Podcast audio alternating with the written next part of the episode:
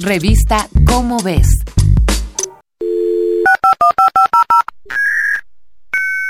El conocimiento le pertenece a quien lo produce, a quien lo financia o a quien lo difunde. ¿O sería mejor si fuera público? Si te has hecho estas preguntas, quizá conozcas la historia de la pirata de la ciencia. Alexandra Elbakian nació en noviembre de 1988 en Almaty, Kazajistán. Aprendió a programar con lenguaje de marcas de hipertexto, HTML, a los 12 años. Antes de entrar a la preparatoria ya había aprendido otros tres lenguajes de programación. Alexandra estudió tecnologías de la información en la Universidad Técnica de Kazajistán. Poco después, en 2009, comenzó a enfrentarse una y otra vez con el mismo problema. Se trataba de los muros de pago de las editoriales científicas en Internet. Cada uno le pedía hasta 70 dólares por consultar un artículo o paper y Alexandra tenía que revisar cientos. El 50% de la investigación científica de todo el mundo es difundida por cinco compañías: Reed Elsevier, Springer Nature, Taylor and Francis, Wiley Blackwell y la Sociedad Química de Estados Unidos. Primero, los científicos hacen una investigación financiada habitualmente con recursos públicos.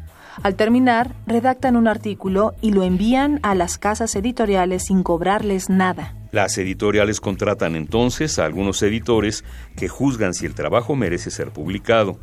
No obstante, la labor más importante la llevan a cabo otros científicos de modo voluntario y gratuito, en la llamada revisión por pares. Por último, las editoriales le venden el artículo a usuarios y universidades, incluidas aquellas en las que se produjo la investigación.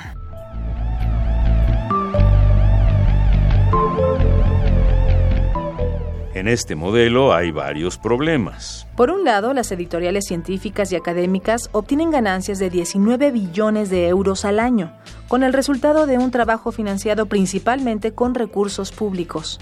Por otro, las editoriales han creado tendencias de investigación no necesariamente buenas, privilegiando los temas más espectaculares y novedosos. Por último, este tipo de editoriales se han convertido en un filtro sin el cual es casi imposible obtener apoyos para seguir investigando qué hacer.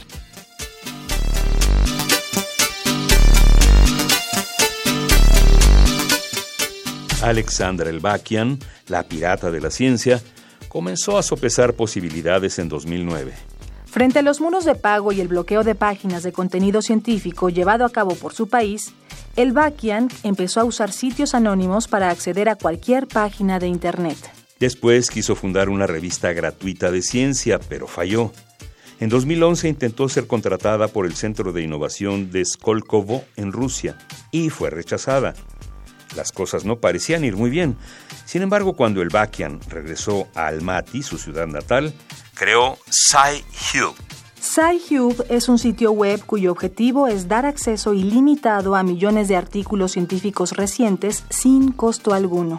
Para 2013, la página se había vuelto tan popular que ya no podía satisfacer su demanda. El Bakian reescribió entonces el código de SciHub y lo convirtió en el sitio web de descarga de artículos científicos más rápido y fácil de usar que existe a la fecha. Como era de esperarse, Alexandra ha recibido demandas millonarias de las editoriales estadounidenses, pero, estando ella en Kazajistán, ninguna ha podido detenerla.